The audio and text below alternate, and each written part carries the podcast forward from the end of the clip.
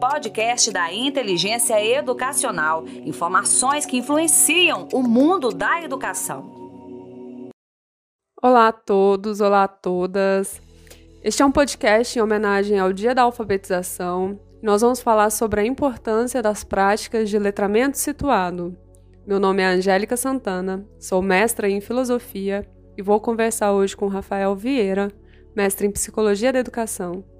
Olá, Rafael, seja muito bem-vindo ao canal do Inteligência Educacional.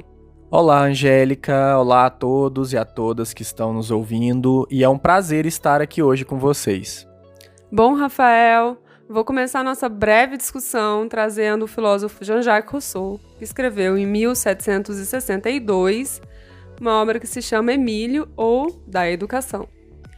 O que me chama a atenção nessa obra e que toca o tema proposto para hoje é como esse filósofo da modernidade já criticava o modelo de educação que educa as crianças para uma realidade que elas não vivenciam. Bom, Rafael, do ponto de vista da psicologia da educação, eu gostaria de saber qual sua opinião sobre essa relação entre vivência e aprendizado. Bom, Angélica, eu conheço o projeto pedagógico do Rousseau e sua crítica aos conhecimentos inúteis ou seja, aqueles conhecimentos que a criança adquire sem saber o para quê ou o porquê eles servem. É, mas se bem me lembro, a criança de Rousseau é um ideal de cidadão do mundo, criada para uma sociedade ideal. E é nesse sentido, Angélica, que eu vejo Rousseau como um filósofo que cuida muito bem da teoria, mas que não conhece muito da prática. É, dessa crítica não tem muito como defender o Rousseau. Mas até mesmo no programa de formação de professores distribuído pelo MEC, o Proletramento, fala-se sobre essa quebra com a tradição transmissiva da linguagem, ou seja, né, aquela preocupada em oferecer aos alunos conceitos e regras pré-prontos, essa quebra me parece ensaiada desde a modernidade, e nisso eu encaixo o filósofo Rousseau, pois ele preza por uma humanização do aprendizado, numa educação que veja o indivíduo como capaz de aprender efetivamente, não simplesmente reproduzir e memorizar. Sim, tudo bem, eu concordo. Mas apesar da crítica ser válida, Desde Rousseau, as técnicas pedagógicas evoluíram muito. E qual o sentido dessa evolução, Rafael?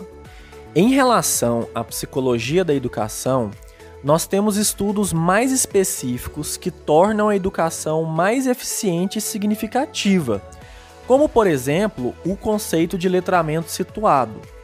Letramento situado é aquele que se situa no momento histórico, ele se situa numa cultura ou seja, uma aprendizagem que faz sentido para a realidade do educando, do aluno.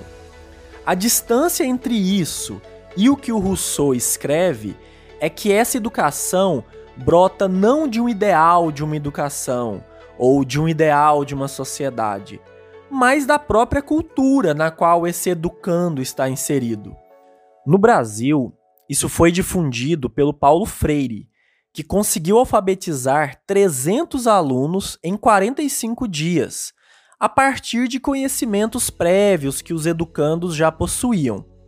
O aprendiz ativo de Paulo Freire é nossa imagem mais atual de um método de educação eficiente, mas que ao mesmo tempo preza pela identidade dos indivíduos.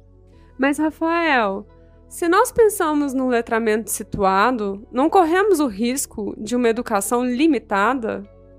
Então, Angélica, sua dúvida tem sentido, já que o papel da educação, do meu ponto de vista, é também de ultrapassar o dado, de, digamos, transbordar no conhecimento das coisas.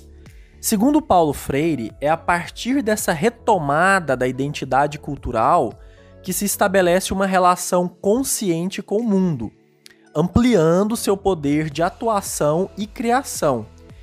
Esse ato de ir além da própria realidade, como você fala, só é possível a partir do entendimento do que seja essa realidade.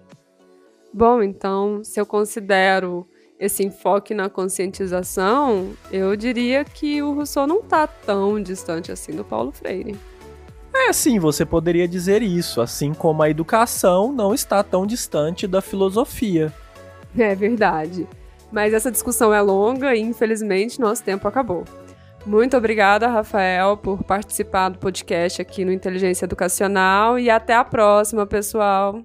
Podcast da Inteligência Educacional. Informações que influenciam o mundo da educação.